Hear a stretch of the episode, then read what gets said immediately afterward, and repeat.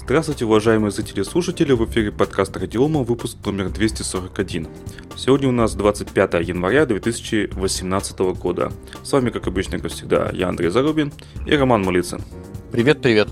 Ну а все остальные прогуливают, по уважительным, кстати, причинам, хочу заметить. А первая тема у нас про Сбербанк. Сбербанк планирует с 2018 года использовать искусственный интеллект для рекрутинга. То есть э, суть в чем? Они считают, что люди предвзяты, и, соответственно, к соискателю могут относиться предвзято. А если будет, ну, видимо, какое-то оценочное первоначальное тестирование, что если оно будет проводить э, программа, бот, по сути, то это будет не предвзято, это будет ко всем по все относиться одинаково, там, вне зависимости от, допустим, внешнего вида. И вроде бы все замечательно. Ну, допустим, два кандидата более-менее я от балды сейчас, от балды сейчас говорю пример.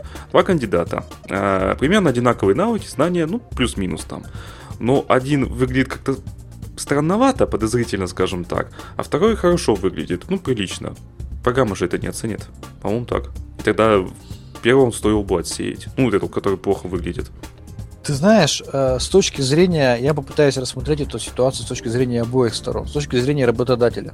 С точки зрения работодателя, а, особенно для такой глобальной а, структуры, как Сбербанк, да, где сотни тысяч людей работают, а, где вот я просто помню вот в какой-нибудь крупной компании там начинаешь искать какого-нибудь более-менее серьезного специалиста, да, 200-300 резюме на одного человека запросто проходит через отдел кадров. Ну да. Если ты так. это умножишь на а, большое количество сотрудников, в, в крупные корпорации. Соответственно, ты получишь тысячи резюме в день, которые надо отсмотреть, по ним какое-то принять решение. Да, но Я там думаю, сотни этом... Э, этих самых HR. Да, я думаю, что в с точки и при этом резюме все равно много. Я думаю, что там также э, эти HR принимают решения по совершенно формальным признакам, ну, отсеивая да. резюме особо особо не вникая. Я думаю, что если как бы посмотреть с точки зрения работодателя, если он понимает, что у него HR все равно толком особо в резюме не вникает, смотрит исключительно формальные признаки, ну, потому что иначе не получится при таком объеме. А, так зачем э, тогда платить деньги, да, если вот именно за эту работу, не HR вообще, а именно за эту работу, если можно первоначальную предвыборку ну, провести да. по определенным э, каким-то там требованиям. Там, ну, ну, я с этим согласен. А теперь смотри, а представь, что все компании на вот это перейдут. Тогда у какого-то а количества зрения, людей... А, вот, да, а с точки как... зрения... Подожди. Погоди. Тогда говори, у говори. некоторых людей, может быть, даже многих людей, вообще не будет шанса устроиться на работу. И будут отсеивать ну, почему? программы. Почему? Да почему? Подожди, это же с точки зрения... Подожди. С точки зрения э, э, работника, меня это, конечно, пугает. Потому что я пойму, что а вдруг как-то так не так будет составлено резюме, и несмотря на то, что я обладаю нужными мне, а, нужными моему работодателю качествами, меня не возьмут на работу. Конечно, это будет э, для меня ну, пугающим обстоятельством. А с Нет, но с другой зрения... стороны, с другой стороны, у HR может быть плохое настроение. Ты лично не понравишься. Еще что-нибудь. Запросто. Запросто. Причем HR может, девушки. У тебя там, прическа, может, у тебя плохая. Вот. Ну, ладно, да. Или что это ты в очках сидишь, а? Дальше, да. Но смотри, что я вот так вот прикинул. А, получается, что будет, опять же, на рынке востребована платная услуга составления правильных резюме, резюме с учетом знания или понимания или предугадывания алгоритма работы этого робота. То есть, понимаешь, а, на какой-то момент времени работодатель решит свою проблему – но, как мы помним, да, с поисковыми системами, системами Яндекса, с рейтингами в ЖЖ там, и так далее, все пытались э, раз, раскусить алгоритм, по которому работает данный механизм, да, данный, ну, данная машина, грубо говоря, данный компьютер, и подсунуть ему, ну, может быть, даже кривые данные для того, чтобы выйти первым в рейтинг. Я думаю, очень скоро появится платная услуга Э, составления резюме максимально соответствующего требованиям вот этого алгоритма. Ну да, еще сколько появится мошенников на этом, спекулирующих. Естественно. То есть, э, на мой взгляд, э, это как бы вечное соревнование, там, да, не знаю, меча и щита, и работодателя, там, и работника. Кто-то пытается отобрать себе наиболее лучшего работника. Кто-то пытается представить себя в виде наилучшего работника. И постоянное применение новых механизмов, оно на какой-то момент, мне кажется, решит проблему, а на какой-то момент оно будет уже бесполезно. Ну, посмотрим, что будет. Все равно э, всегда новые технологии тестируются, как-то отлавливаются. Надо же попробовать. Э, не попробует Герман Греф, а попробует кто-то другой. А Amazon, например, внедряя сейчас э, себя собирается, и то ли собирается, то ли уже начал а магазины, где покупки отслеживаются видеокамерой. То есть человек пришел, взял с полочки там, ну, допустим, хлеб и вышел из магазина, ему автоматически списалось. Никаких тележ, там, никаких продавцов нет вообще. Даже ничего, штрих-кодов никаких нет, ничего нет. Все видеокамера отслеживает самостоятельно. Ну, вот, вот буквально, по-моему, да, магазин такой был, амазоновский открыт. Угу. У людей это вызывало противоречивые чувства, да, учитывая, что там подтверждение оплаты приходило через некоторое время после ухода из магазина, ага. возникало ощущение кражи. Да, а когда в России, ну когда такое внедрят, представь, сколько будет попыток украсть, наколоть систему. Не, ну интересно, конечно. Я понимаю проблему Сбербанка, я бы на их месте бы тоже так же бы задумался, попытался бы отсеять. Просто для того, чтобы сэкономить время а, реальных HR, профессионалов на анализе меньшего количества резюме, но хотя бы более-менее по формальным признакам подходящего. Ну да, согласен. У некоторых Не, ну, резюме просто себе... реально пустое бывает либо пустое резюме, либо совершенно левое резюме, которое вообще в принципе никак не, даже не относится там, грубо говоря, ну, ищешь программиста, тебе резюме там присылают там на ветеринара, условно говоря. Но все равно HR же должен посмотреть это резюме, хотя бы время потратить на это, хотя бы а, несколько секунд. Да, и, кстати, это для соискателей тоже может быть немножко выгодным. Э, я когда искал работу системным администратором, меня пригласили в компанию, занимающуюся а, а, консультированием по финансам, что-то в этом духе. Че я там забыл? Нет, ну это они, они всех приглашают для того, чтобы... Нет, у меня есть подозрение, что они пытались найти человека два в одном. А. Да-да-да, чтобы еще и компьютер заодно обслуживал. Очень удобно. За, за ту же зарплату. Конечно, удобно. Чего нет-то? В общем, я послал их. Ну ладно, давай следующую тему. Это явно твоя тема. Вот явно. Я вижу прямо. Давай. А, значит, э, портал Digital Russia, который тщательно следит за всеми изменениями в области программного обеспечения, аппаратного э, обеспечения в России, мониторит полностью каждый шаг законодателей, что происходит во всех регионах по теме импортозамещения. Вот рекомендую посмотреть, кто интересуется. Сделал подборку, это программа новшества, вступившие в силу с 2018 года э, в части импортозамещения программного обеспечения. Значит, речь идет о том, что с 1 января 2018 года вступили в действие дополнительные ограничения на закупки программного обеспечения для государственных и муниципальных нужд, принятые в конце декабря 2017 года. Значит, что из интересного? Первое. Снят запрет на госзакупки программного обеспечения, происходящего из государств Евразес. Это Армения, Белоруссия, Казахстан, Киргизия и Россия. И о создании соответствующего реестра, то есть э, реестра средств программного обеспечения в, так скажем, входящего в страны Евразес. Следующее. А, раньше можно было обходить запрет на закупку программного обеспечения, потому что он касался э, закупки именно прямого, в виде прямого приобретения зарубежного программного обеспечения. А в том случае, когда программное обеспечение покупалось при покупке оборудования с предустановленным ПО, при разработке новых информационных систем модернизации существующих, э, когда ПО закупалось в виде закупки услуг по их сопровождению технической поддержки. То есть, грубо говоря, когда тебе там дали там ПО бесплатно, там, а, да, а ты эти деньги э, возвращаешь разработчику в виде оплаты за техподдержку. То есть сейчас э, предоставление в аренду программного обеспечения, использование облачной инфраструктуры, поставки э, готовых, так скажем, вычислительных машин, установленных туда программных средств, а, все это подпадает под ограничения, под запреты. То есть, если раньше можно было, пожалуйста, мы не покупаем Windows, мы просто купили готовый компьютер с Windows, то теперь уже э, это уже сделать будет невозможно. А, таким образом, в документе специально оговаривается невозможность замаскировать закупку импортного ПО под предоставление услуг, в том числе облачных. А, далее, ужесточены требования к программному обеспечению, включаемому в реестр.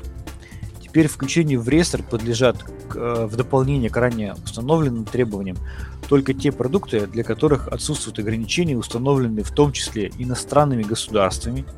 То есть, ну, например, я просто скажу, ну, помните, мы обсуждали, у нас вот Федору, да, запретили там устанавливать там на территории Крыма. То есть, грубо говоря, если вот для такого продукта отсутствуют ограничения, установленные иностранными государствами для использования на территории Российской Федерации или на территориях отдельных субъектов, таких как Крым, понятно, да, дело, то тогда они могут быть включены в реестр. И э, не могут быть включены в реестр не может быть включено в реестр то программное обеспечение, которое имеет принудительное обновление или управление из-за рубежа. О, это про винду. Ну да. Мы, мы сегодня это обсудим еще. Да, да, то есть ну, понятно, что винду, винду бы и не собирались, винду бы никто бы и не включал в реестр Минкомсвязи. Я больше чем в этом уверен. Но, тем не менее, да, для других каких-то средств такие ограничения, они сделаны. Дальше выбрала там небольшая, небольшой момент, когда для продуктов категории информационной безопасности требовался сертификат на соответствие требований э, регулятора э, на выполнение требований по защите информации. Теперь, чтобы попасть именно в эту категорию информационной безопасности, э, сертификат э, будет требоваться только у того программного обеспечения, основной функцией которого является защита конфиденциальной информации. А те программы, например, которые предназначены для восстановления паролей, да, они теперь могут попасть в реестр именно в категорию информационной безопасности. А, ну что еще? Дополнительно, а, чуть немного ранее были введены дополнительные требования к офисному программному обеспечению. В соответствии с ними для включения в реестр такое программное обеспечение должно работать как минимум на двух операционных системах, внесенных в реестр отечественного ПО, быть совместимым с форматами документа LibreOffice, Open Document формат, и не требовать установки иного программного обеспечения, которое также имеет ограничения на его распространение на территории Российской Федерации. А, еще, да, если доступ к ПО осуществляется через интернет-браузер, должна быть обеспечена совместимость не не менее чем тремя различными браузерами, один из которых должен входить в реестр российского программного обеспечения. Ну, то есть это, получается Firefox, Internet Explorer, ну или Chromium, там, да, ну и браузер Спутник, который у нас, я полагаю, либо уже входит, либо скоро войдет в реестр российского программного обеспечения. Я, честно говоря, сейчас сходу не вспомню. Ну, нам в чате тут пишут, Никифоров советует мой офис. А я скажу вам, что подкаст Радиома советует LibreOffice. Да. А, значит, э, что я могу по этому поводу сказать, как бы так подытоживая рассказ?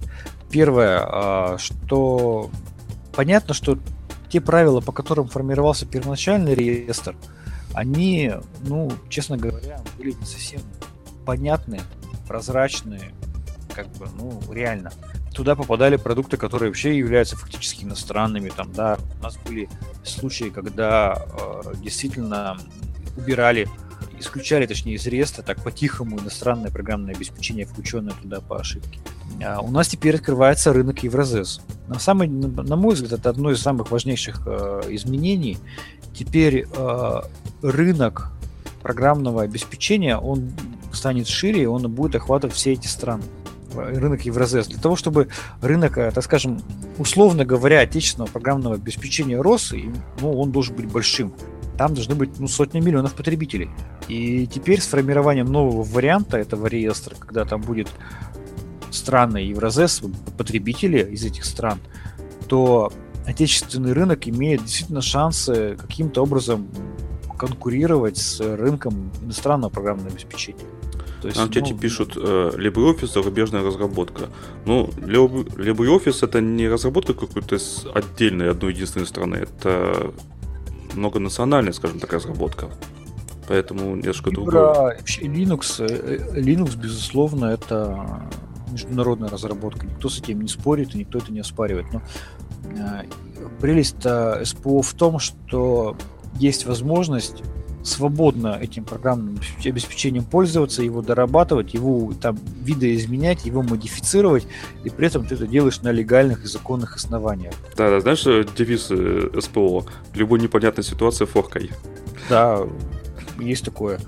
Вот, но Я поэтому отношусь к, к СПО с крайне большой, так скажем, не знаю, долей благодарности и вообще ценю эту стратегию развития программного обеспечения, потому что, ну, реально, все-таки свобода использовать ПО а, на тех правилах, условиях, на которых тебе это выгодно и нравится, ну, это, мне кажется, очень серьезно изменило всю, так скажем, экосистему программного обеспечения в мире.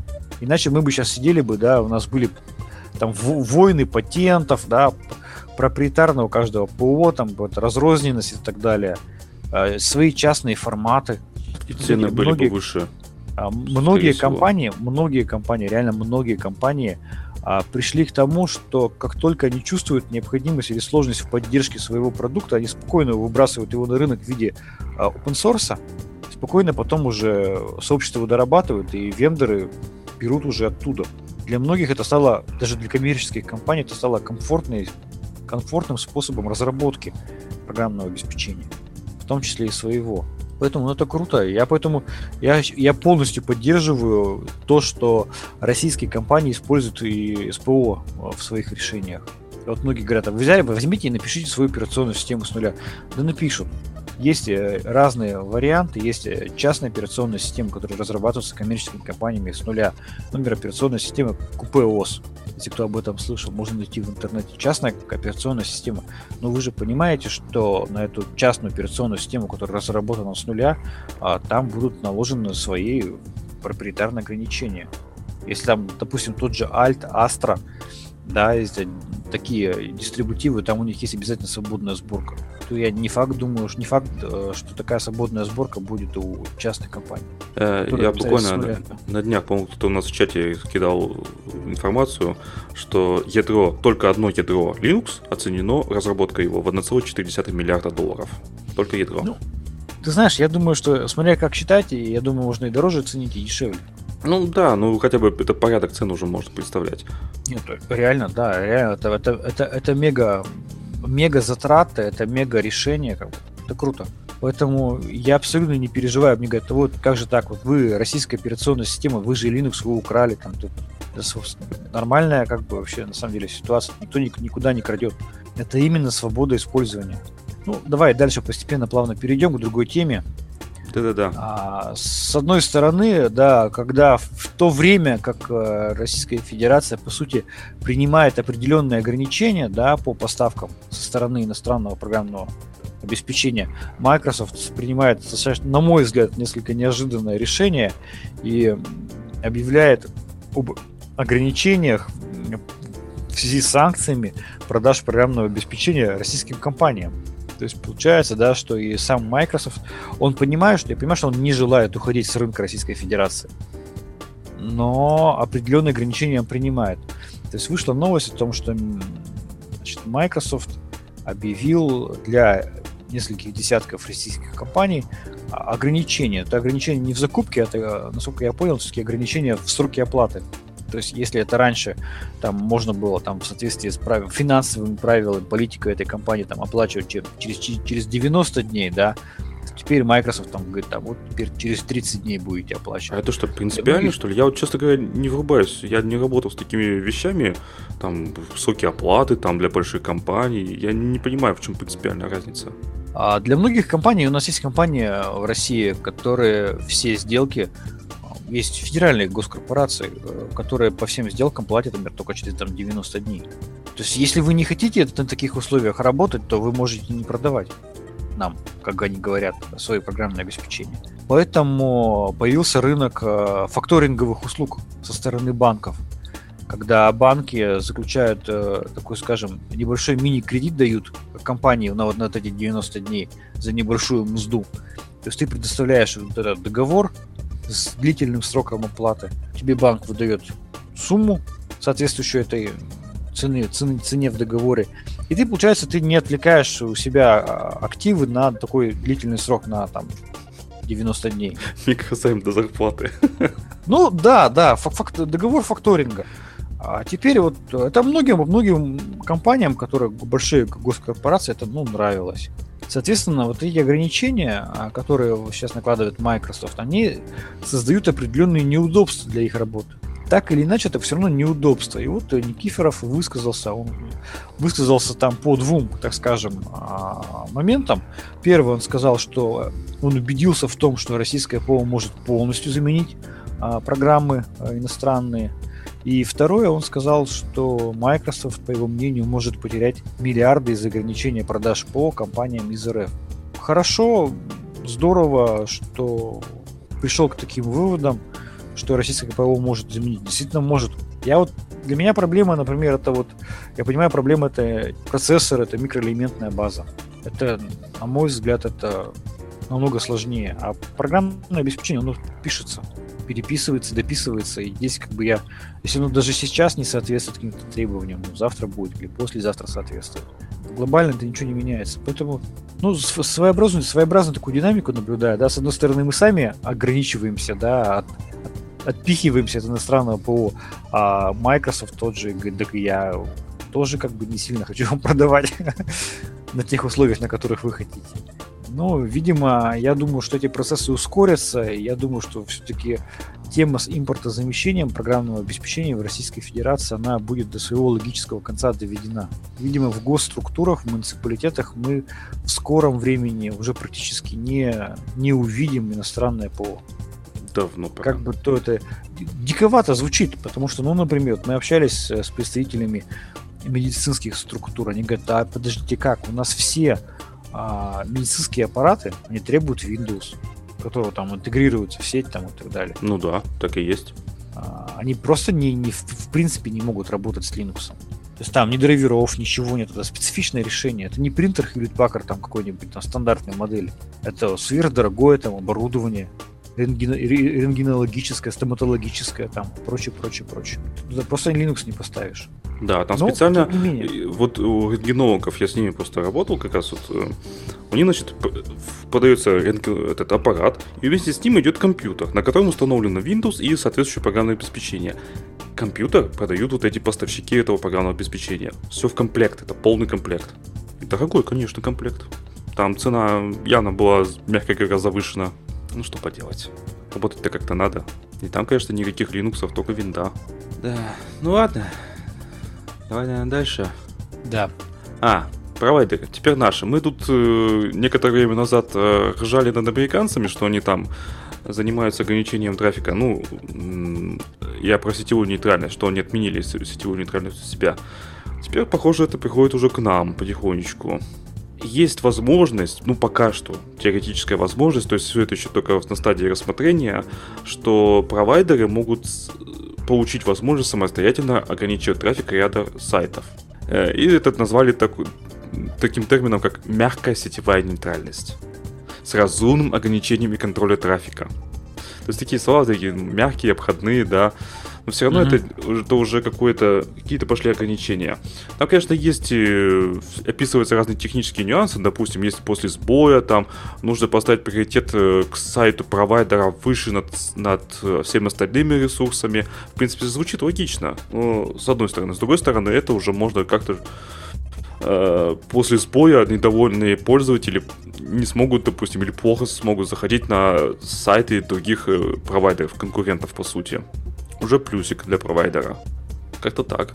Не знаю, посмотрим, что это выльется, но тенденция в мире, похоже, именно такая, то есть вообще в мире, что будет какие-то разграничения по, по трафику. Ну, по Китаю мы, конечно, уже все и так знаем, помним, скорбим, что называется, с ее золотым щитом.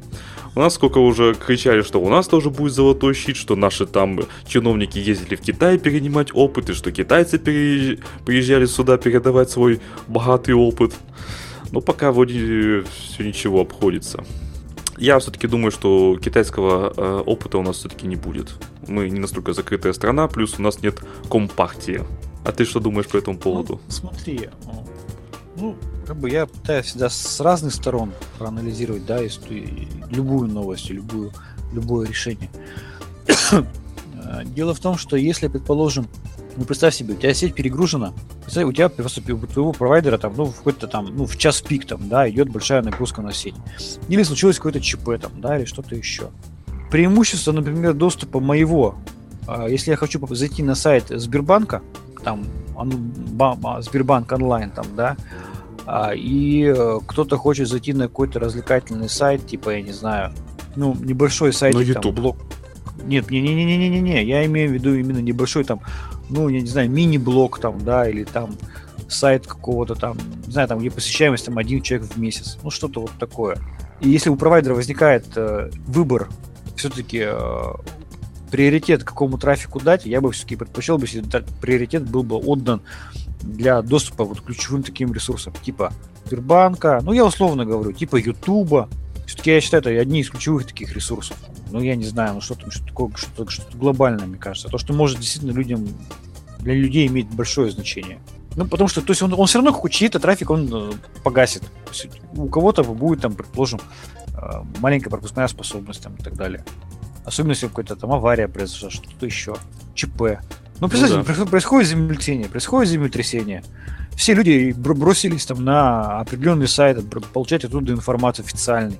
То есть, ну, возможность приоритизировать трафик, ну, наверное... Да, но это, понимаешь, это- тогда нужно это либо, либо как-то заранее рассмотреть всякие варианты возможных событий, а, либо в прямом, ну, как, в прямом Я- эфире. да, с другой стороны, понятно, что сразу возникает огромное поле для возможных злоупотреблений. Конечно. Для перепродажи там, да. То есть я, я не хочу, чтобы мне приоритизировали трафик, чтобы мне там трафик там условного, условного Ютуба гнали.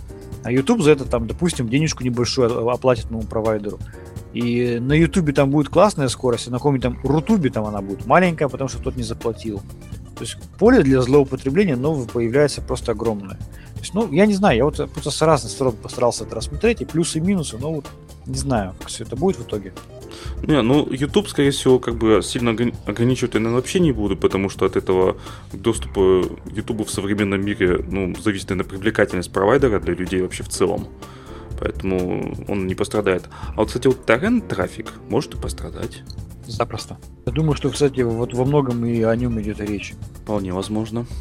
Но с другой стороны, э, торрент-трафик, ну, многие игры, допустим, те же самые стимовские игры, они же обновляются через э, P2P технологию, вообще-то. Да и не только Ну да. стимовские. Все Blizzard э, игры тоже также обновляются. Ну, вот там да, можно будет посмотреть, пишут. куда трафик, конечно, идет, и с этого уже исходить. И как бы, соответственно, если идет там э, с серверы Steam или серверы там крупных игровых компаний, понятно, что не надо ничего призать. Ну, как-то так, наверное, что это можно все предусмотреть. Вот пишут, смотри, в комментариях, что вот на Гавайях кипиш был, да, после того, как народ ломанулся на сами знаете какой сайт. Да, действительно, была такая ситуация, действительно, вся, вся, весь, весь регион кинулся там на один там сайт. Короче говоря, интересно все-таки, как все это будет. Э, Ну, я надеюсь, что все это будет более-менее вот в вменяемом таком виде. Ну, танки под Давай торренту дальше. обновляются, да. Ну, не под торренту, конечно, а э, технологии под какого? peer-to-peer, если быть точно. Там не торрентами. Ну, как-то так. Посмотрим, что из этого будет. Как бы мы на это никак не повлияем. По сути, мы можем только расслабиться и получать удовольствие. Ну, либо, либо какие-то делать запросы к депутатам, если нам сильно что-то не Ну, нравится. я, я на самом деле все-таки считаю, что чем вот больше я вот думаю над этой темой, что все-таки речь, наверное, больше касается про торрент. Потому что Да, торрентами наверно. легко забить, забить сети просто в 90 там, процентов э, будут забиты торрентами, торрент-трафиком. Так, э, А, пом- помните доступ- же, что мобильные операторы постоянно торрент-трафик э, ограничивают. Да, по- по- под это дело, я думаю, и подводится вся эта тема. Возможно. Давай дальше. По Microsoft. Скажешь? Microsoft. А, да, слушай, в совершенно такая тема появилась. Она появилась на достаточно небольшом таком сайте, там, с желтой, а, такой, скажем, с желтым заголовком о том, что Microsoft засудит абсолютно всех пользователей Windows 10 в России за отключение автообновления. Многих это, так скажем, вс- встревожило, это бурно обсуждалось. Мне эту ссылку, по-моему, раз 10 скидывали вообще с разных сторон. В чатиках, в группах мне в личку скидывали, в WhatsApp мне ее скидывали. Значит, история, да, история в следующем, что один из пользователей Windows, жителей России, на официальном форуме Microsoft задал вопрос на тему, как ему полностью отключить функцию автоматического обновления, которая ему совершенно не нужна. А Из-за всего лишь 32 гигабайт встроенной памяти, большая часть из которой занята операционной системой Windows. То есть, ну, реально, у человека как бы выбора особого нету, ему его реально нужно это все отключить. И официальный модератор сообщества, как здесь указывается, с той, то есть сотрудник американской корпорации сообщил о том, что этого делать категорически нельзя, поскольку из-за этого Microsoft может обратиться в суд. И, значит, а, модератор сообщества писал, что вынужден вас разочаровать. Компетенция, ну, так, достаточно грубо с ним поговорил. Компетентность определяется не вашими желаниями, а знаниями, в том числе знаниями действующего законодательства и условия, условий лицензионных соглашений. А дальше он делает отсылку на статьи 1229 и 1235 федерального закона а, номер 230, который, по сути, мы знаем под названием Гражданский кодекс Российской Федерации. А, и вроде как э, подводит к тому, что отключение от автоматического обновления является э, намеренным нарушением лицензии и условий госкорпорации Microsoft. А дальше он говорит о том, что есть гражданская ответственность, есть э, ответственность, предусмотренная Уголовным кодексом, статья 146 Уголовного кодекса нарушения авторского иного права. Ну и, соответственно, начинает достаточно так убедительно запугивать пользователя, потому что они, отключая автоматическое обновление Windows 10, автоматически становятся нарушителями сразу двух российских законов, а, что пользователи, принимая, точнее устанавливая Windows 10, принимают лицензионное соглашение, в котором они соглашаются с автоматическими обновлениями и прочее, прочее, прочее, прочее. Такая новость, она носит такой достаточно пугающий, может быть, даже характер. Как к этому относиться? Постараюсь прокомментировать. Наплевательски. Ну, Понятно, ст- ну да. в реальной жизни к этому можно относиться только наплевательски. Я попробую разобрать это вот максимально с точки зрения закона. Я понимаю, а, что это за статьи, на которые сделал отсылку представитель... А, кстати, да. Все-таки посмотрели, там это не представители именно компании Microsoft, это представители сообщества МВП, да, наиболее опытные, наиболее опытные пользователи группы. Ну, вообще-то, по сути, это никто. Ну так, по большому да, счету. Он, он просто является членом сообщества, которое в свое время развивалось российскими же стараниями российских же а, представителей компании Microsoft. Привет Андрею Бешкову, если он меня слышит. Я помню твой рассказ, как ты это все развивал в том числе. Ну да ладно. А, то есть это не сотрудник компании Microsoft, я сразу скажу. Второе. Статьи эти, на которых он делает ссылку, это две статьи. Это первая статья, это описание просто исключительного права, что он из себя представляет, какие права дает владельцу этого исключительного права. И вторая статья – это лицензионный договор.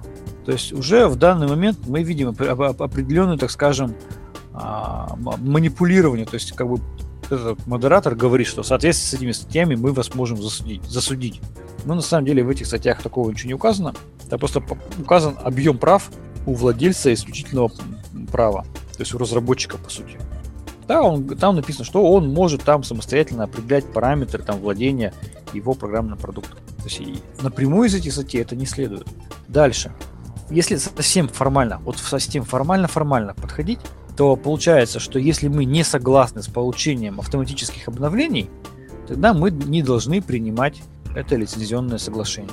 А если мы не примем лицензионное соглашение, Windows не установится, так?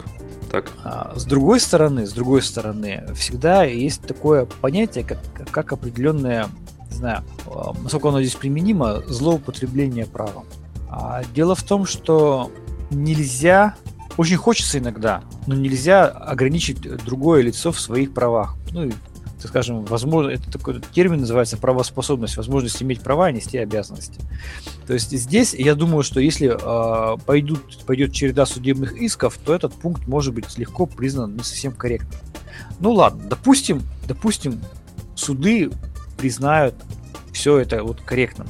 Допустим, суды станут на сторону Microsoft ну, в самом в таком худшем варианте да, для пользователей. Чем это может грозить? Вот здесь самый интересный, на мой взгляд, вопрос. А дело в том, что есть определенный только перечень способ, способов защиты своего права. Они предусмотрены в статье 15 Гражданского кодекса Российской Федерации. Так вот, из способов защиты, в данном случае, который может выбрать Microsoft, случае, если его права были нарушены, как они считают, вот таким вот поведением пользователя, это либо взыскание убытков, либо расторжение договора, по сути. Понятно, что никаких убытков компания Microsoft от, э, от того, что мы отказались принимать их обновления, ну, не получит. Ну, это как бы очевидно, да, то есть я не принимаю эти обновления, никакие убытки реальные, их, их доказать невозможно, их не существует. Поэтому единственным решением, единственным, скажем, заявлением, с которым может выступить здесь компания Microsoft, это потребовать у вас прекратить пользоваться и Windows. Ну, все, как бы. Поэтому фраза о том, что вас могут засудить, ну, это как бы звучит очень э, наигранно. А, максимум, что вас могут потребовать, это потребовать прекратить пользоваться Windows. Ни о какой уголовной ответственности здесь, безусловно, речи не идет, потому что для уголовной ответственности нужно не просто доказать факт убытков, а еще их размер, они должен быть большой, существенный вред должен быть причинен. То есть там, ну там свыше там, не знаю, 100, 200, 300 тысяч рублей. То есть, ну, очевидно, здесь никакой уголовной ну как, смотри, нет. целая команда, значит, интусов, день и ночь так. пишет э, обновление для Windows, а ты от них отказываешься. Зарплату-то им платить убытки, надо? Да, убытки, убытки, они должны быть реальными, понимаешь? Вот просто вот реальными. Что... Да ладно, ладно, я шучу, ты же понимаешь. Да, поэтому, безусловно, формально, вот сильно-сильно формально подходя, да, действительно, если мы не соглашаемся с условиями лицензионного соглашения, а то бишь не соглашаемся с автоматическим получением обновления, мы формально должны прекратить пользоваться этим программным продуктом. Но санкции, давайте поговорим о санкциях. Санкция здесь только одна. То есть моя компания Microsoft должна пойти в суд, потратить дофига денег, времени, сил, результатом чего выигранного суда у нее станет э, требование о прекращении использования данным программным продуктом. И это равносильно, мне кажется, выстрелу себе в ногу. Ну да. Ни один, мне кажется, вендор не будет заставлять по такой незначительной причине а, пользователя отказываться от использования его продуктов. Поэтому, конечно, это попытка, хорошая попытка, но нет, как говорится, в таких случаях. Я думаю, что Слушай, уже... по поводу обновлений, я, хочу, я хочу от себя добавить своего личного опыта за последние две недели, начиная с 9 января, а, когда вышли обновления во вторник майкрософтовские. Я столько денег на этом заработал. Винды, винды начали ломаться.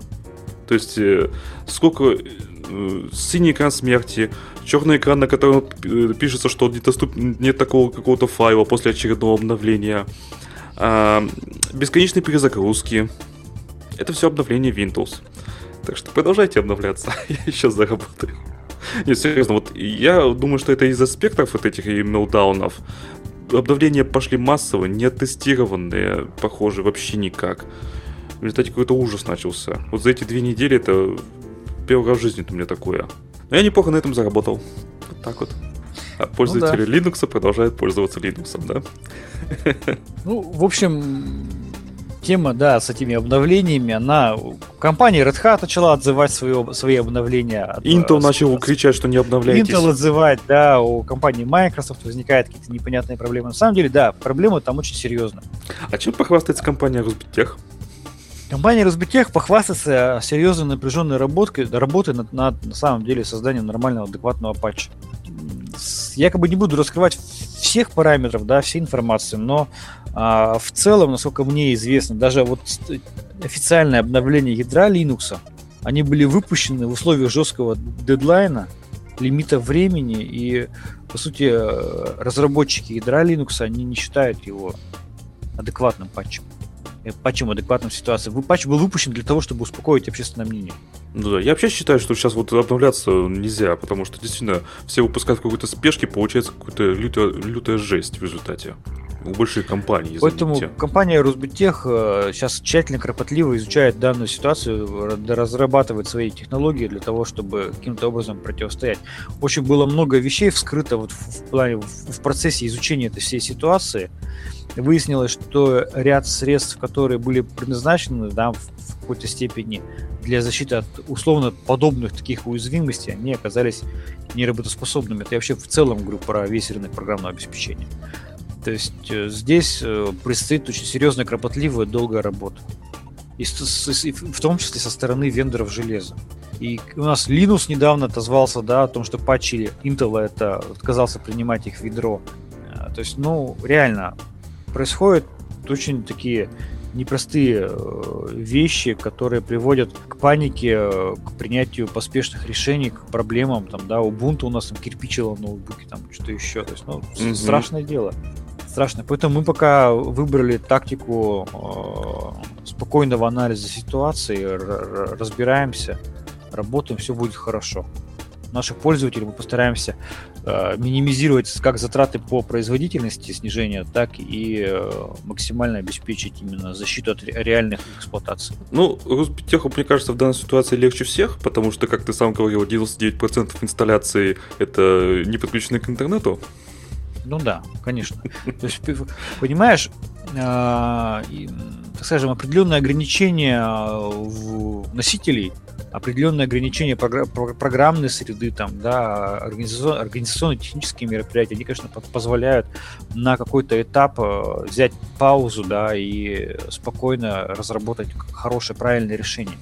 Да, здесь точно торопиться не надо. Опыт компаний и других показывает, что торопиться не надо. Ну, если Intel отзывает, если Red Hat отзывает, то Microsoft проблему. Ну, извините, а кто у нас из российских разработчиков готов встать и сказать, а вот я за два дня разработал вообще патч, который все ваши проблемы решит.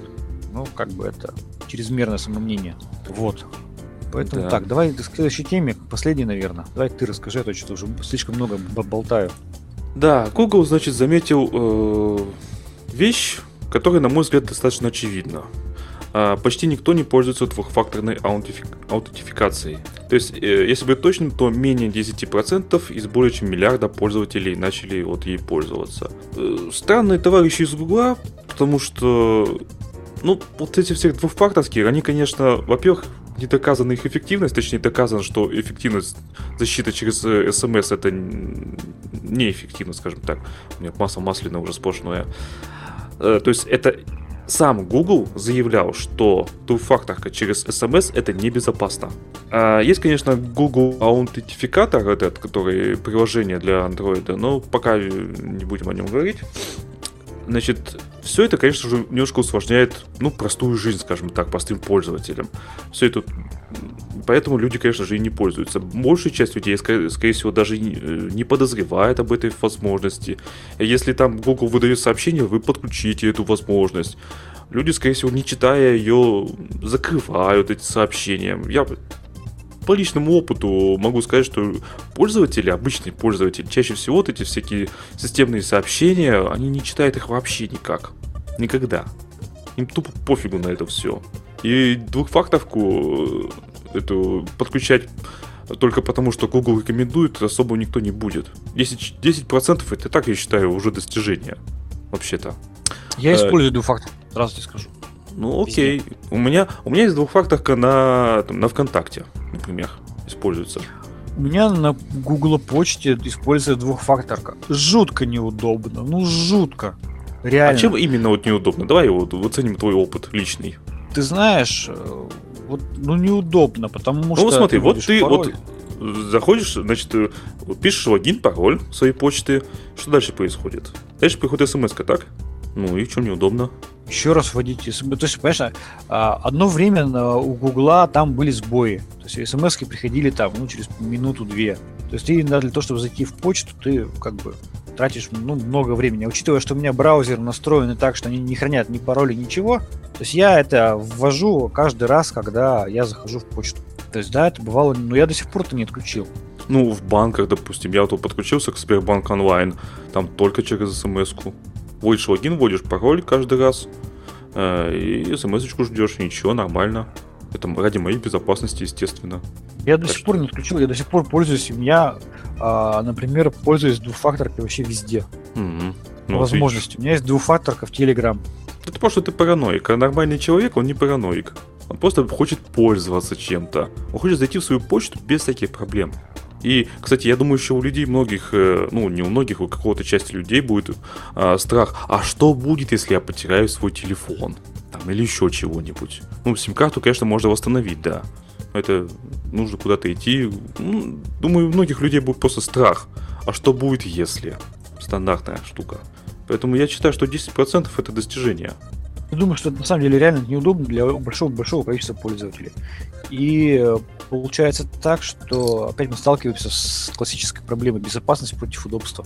Ну да, так всегда было. Чем безопаснее, тем менее удобно. Очевидно Я же. пользуюсь двухфакторкой. Мне, мне очень нравится в целом, как вообще эта идея работает. Любой, любой способ дополнительный контроля, он как бы не, ну на самом деле это раздражает. Есть, например, сервисы, где а, вот э, как там какой-то сайт блокчейна у меня, там, где у меня у нас кошелек радиомы, да, куда можно день, блок, лишние биткоины пересылать. Так вот, он каждый раз при входе присылает мне письмо на почту, что если это вы, подтвердите вход. Каждый раз, при каждом логине. Это неудобно, это раздражает, но что не сделаешь ради безопасности, правда? Нет, ну, безопасность, она всегда все-таки такая э, неудобная. И чем больше...